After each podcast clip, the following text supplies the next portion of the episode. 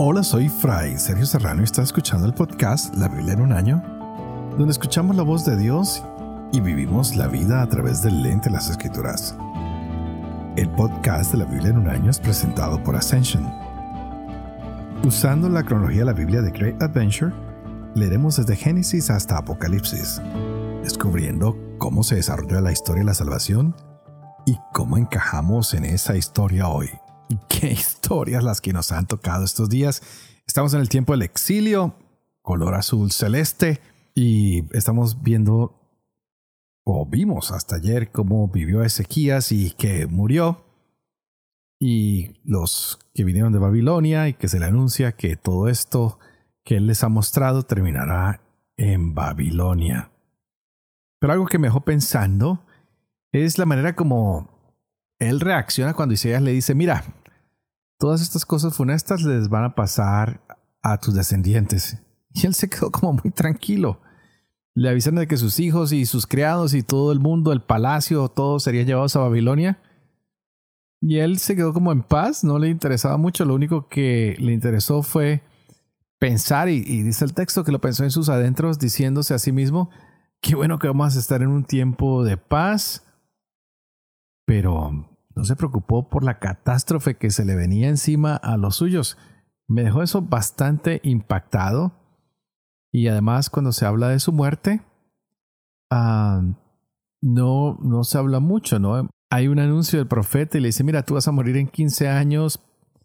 Así que ah, de manera tajante, Dios le dice, ordena tu casa porque vas a morir. Qué curioso es importante ver cómo en muchas partes de la Biblia a algunos se les anuncia que van a morir, como este hombre que también ordenó su casa porque dijo, tengo un gran cultivo, voy a comer, a beber, voy a disfrutar, voy a vivir en paz. Y le dicen, oye, necio, insensato, esta misma noche el Señor pedirá tu vida. ¿Y para quién será todo esto que has guardado? Está en el Evangelio de Lucas en el capítulo 12, el 16 al 21.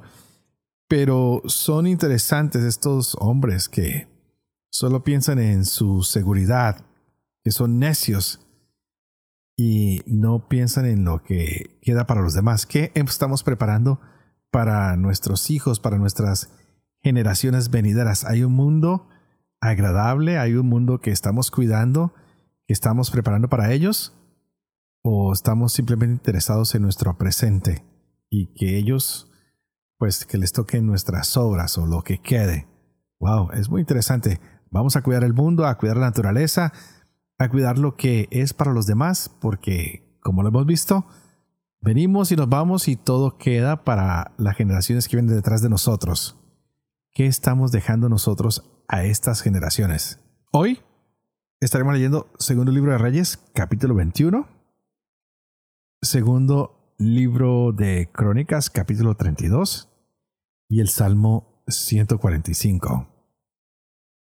Este es el día 187. Empecemos.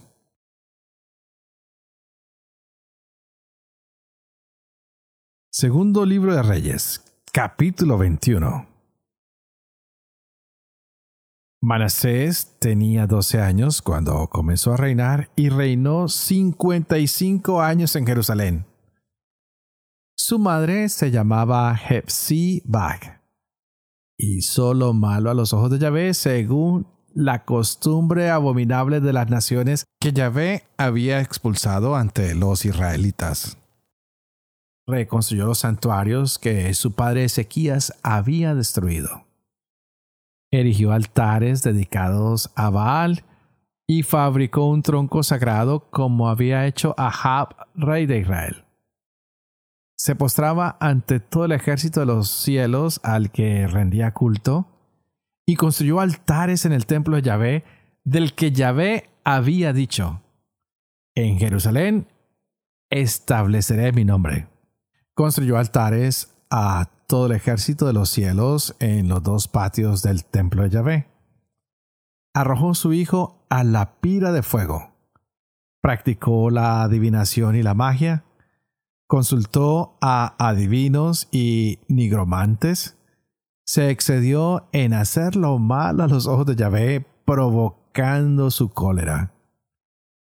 Fabricó la imagen esculpida de Aserá y la instaló en el templo del que Yahvé había dicho a David y Salomón, su hijo. En este templo y en Jerusalén que he elegido entre todas las tribus de Israel, estableceré mi nombre para siempre. No volveré a hacer que Israel vague errante fuera de la tierra que di a sus padres, a condición de que se comprometan a actuar conforme a todo lo que les he mandado y a la doctrina toda que mi siervo Moisés les mandó. Pero ellos no obedecieron, y Manasés los extravió hasta el punto de actuar peor que las naciones que Yahvé había eliminado ante los israelitas. Yahvé habló por boca de sus siervos los profetas diciendo, Manasés, rey de Judá, ha hecho estos actos abominables, superando todo el mal que cometieron los amorreos antes de él, y provocando que también Judá pecara con sus ídolos. Por eso, así habla Yahvé, Dios de Israel. Voy a acarrear tal desgracia sobre Jerusalén y Judá que a quienes lo oigan les zumbarán los oídos. Aplicaré a Jerusalén la misma medida que a Samaria y los mismos pesos que a la casa de Ahab. Fregaré a Jerusalén como se friega un plato y se le deja cara abajo. Arrojaré el resto de mi heredad y los entregaré en manos de sus enemigos. Serán presa y botín de todos sus enemigos, porque hicieron lo malo a mis ojos y me irritaron desde el día en que sus padres salieron de Egipto hasta este día. Manasés derramó tanta sangre inocente que inundó Jerusalén de punta a punta, aparte del pecado que hizo cometer a Judá, haciendo lo que es malo a los ojos de Yahvé. El resto de los hechos de Manasés, todo cuanto hizo, los pecados que cometió, ¿no está escrito en el libro de los anales de los reyes de Judá? Manasés reposó con sus padres y lo enterraron en el jardín de su palacio. En el jardín de Usá, y su hijo Amón reinó en su lugar. Amón tenía 22 años cuando comenzó a reinar y reinó dos años en Jerusalén. Su madre se llamaba Mesulemet, hija de Jaruz de Yotba. Hizo lo malo a los ojos de Yahvé como había hecho su padre Manasés. Siguió en todos los caminos de su padre, dando culto a los ídolos a los que su padre había servido y postrándose ante ellos. Abandonó a Yahvé, Dios de sus padres, y no siguió el camino de Yahvé. Los siervos de Amón conspiraron contra él y mataron al rey en su palacio. Pero el pueblo de la tierra mató a todos los que habían conspirado contra el rey Amón, y el pueblo del país proclamó rey a su hijo Josías en su lugar. El resto de los hechos de Amón, ¿cuánto hizo? ¿No está escrito en el libro de los anales de los reyes de Judá? Lo enterraron en su sepulcro en el jardín de Usá, y Josías su hijo reinó en su lugar.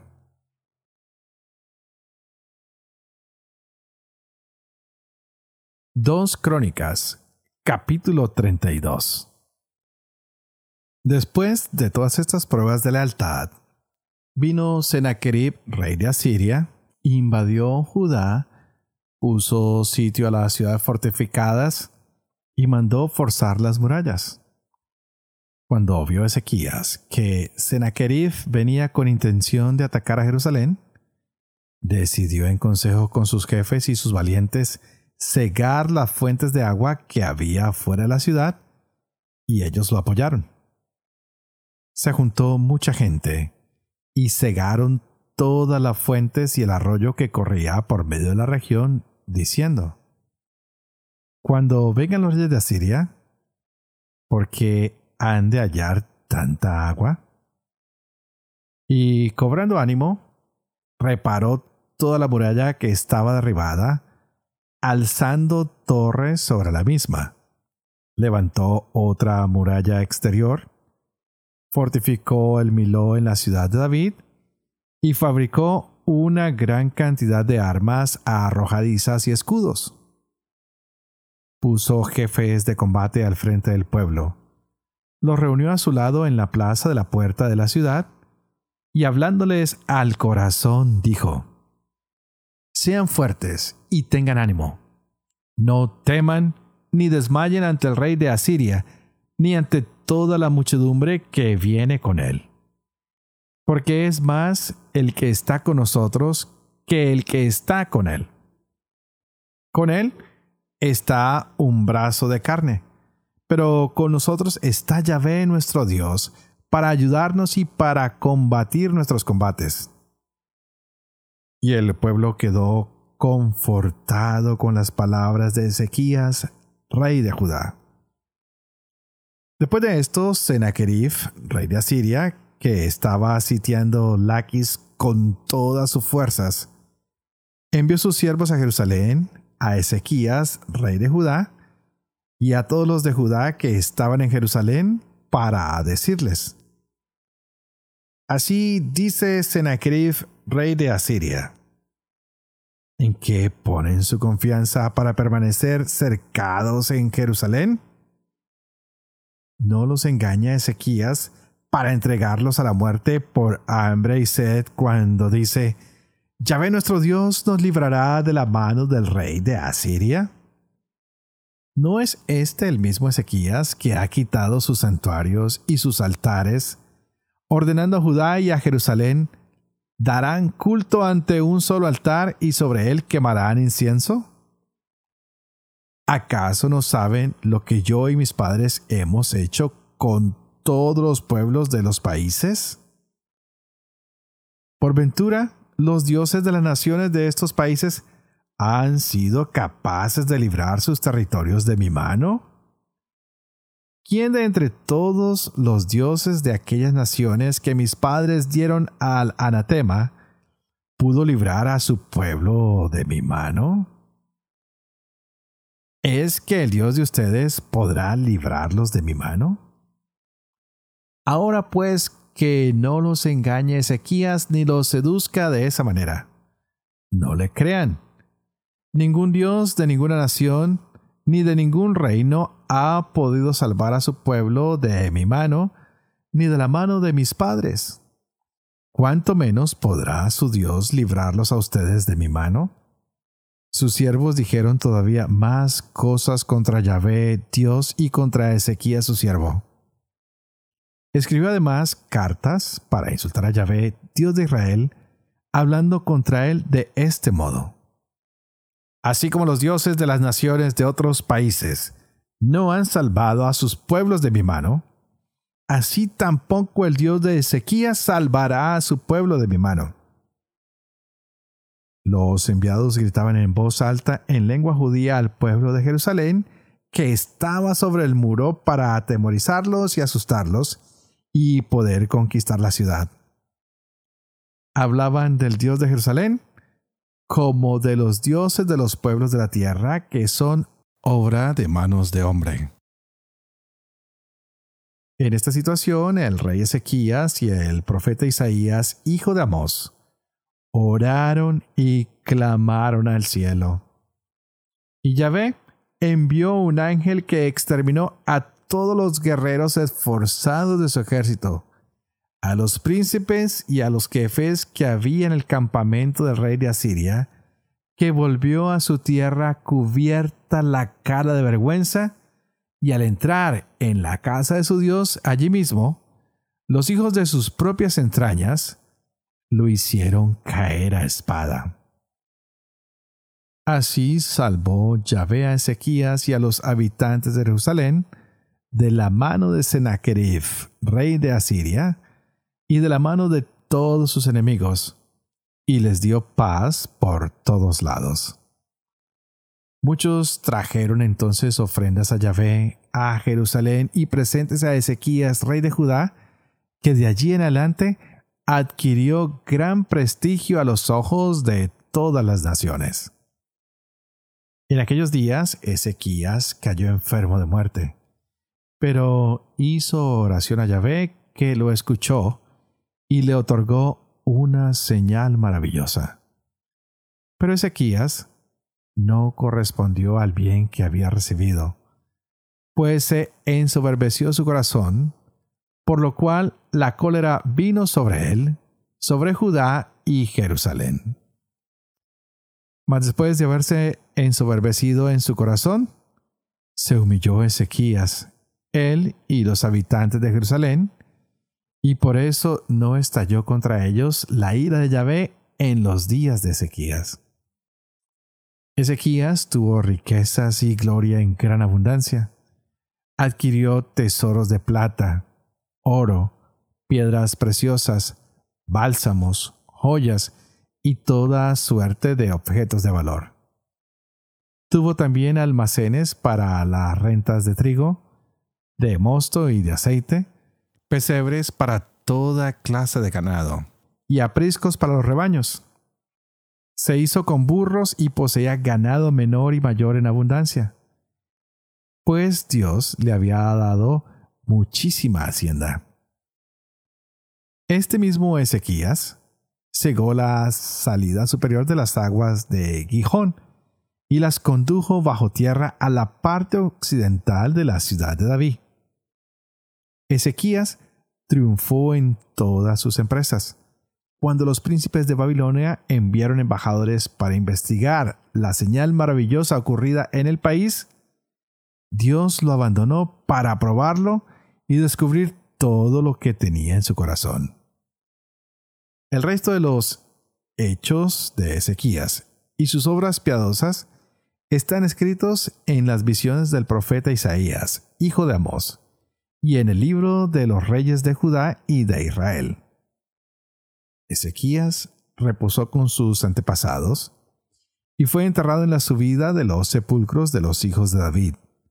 Y todo Judá y los habitantes de Jerusalén le rindieron honores a su muerte. Manasés, su hijo, reinó en su lugar.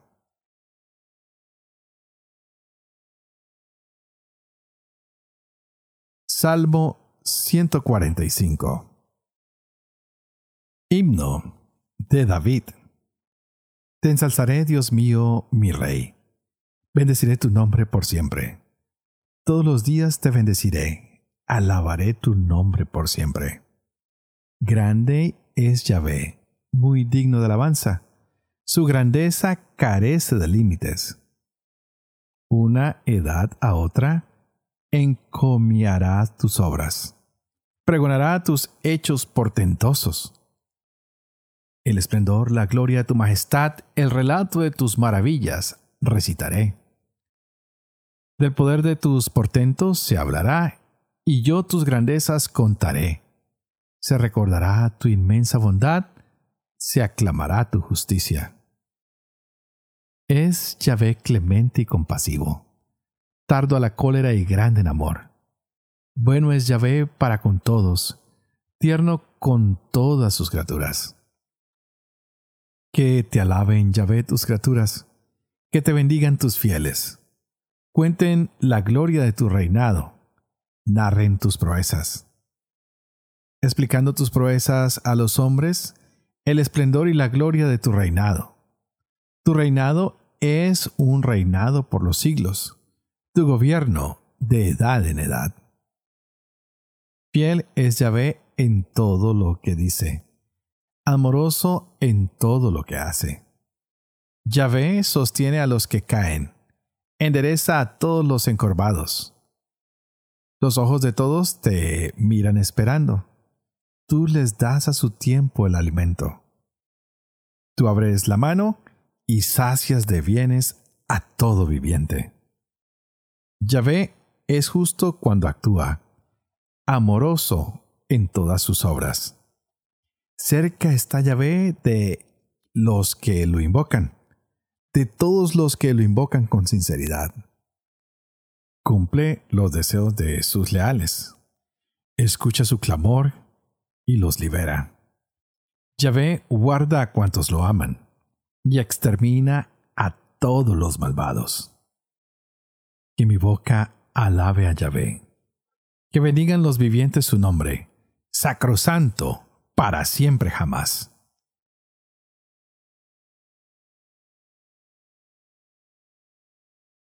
Padre de amor y misericordia, tú que haces elocuente la lengua de los niños, educa también la mía. E infunde en mis labios la gracia de tu bendición. Padre, Hijo y Espíritu Santo. Y a ti te invito para que pidas al Espíritu Santo que abra nuestra mente y nuestro corazón para que podamos gozarnos de esta hermosa palabra que el Señor nos ha regalado en este día de hoy. Wow, parece que los reyes de Israel siguen el mal camino, que no quieren retornar a Yahvé, aunque ven sus grandes obras para con ellos. Parece que algunos tienen más deseos de alejarse y de abandonarlo que estar con él. Y es el caso de Manasés, quien empieza su reinado siendo muy niño, a los 12 años, y a medida que va creciendo, su maldad también parece que se va multiplicando y reina por muchos años, más de 50, y Dios le ha dado muchas oportunidades de cambiar su conducta, pero él, uh -uh, no le interesa, no le interesa. Pero con esto nos damos cuenta de qué tan paciente es Dios. Él no quiere que ningún hombre perezca. Le tuvo más de 50 años de paciencia y este hombre negado a cambiar. También pasa lo mismo con su hijo. Son personas que actúan como paganos y han actuado peor que los que estaban en esa tierra antes que ellos. Pero Dios siempre dando una oportunidad y otra oportunidad y ellos negados a cambiar. Qué bonito si nos diéramos cuenta de todas las posibilidades que Dios pone en nuestras vidas. Como Él desprecia la maldad, como Dios quiere que nosotros seamos personas de paz, no personas de conflictos.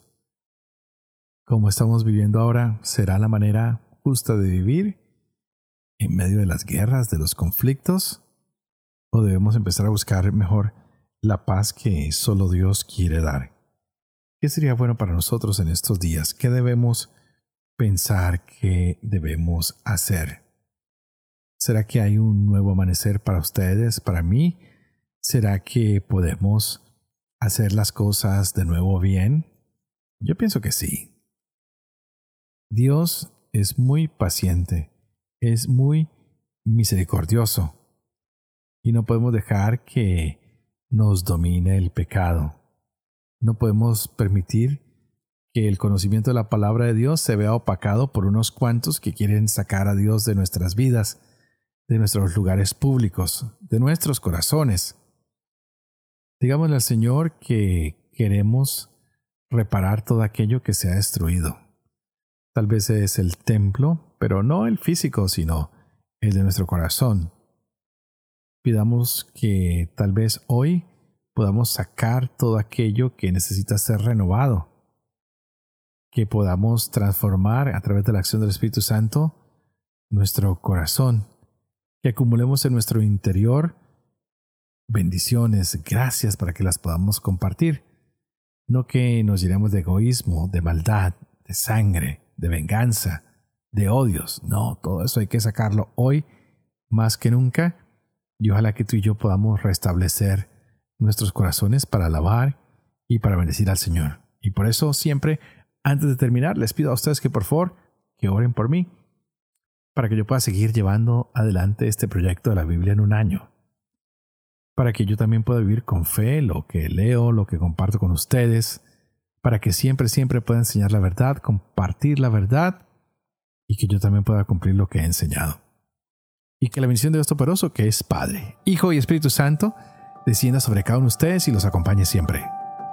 Que Dios los bendiga.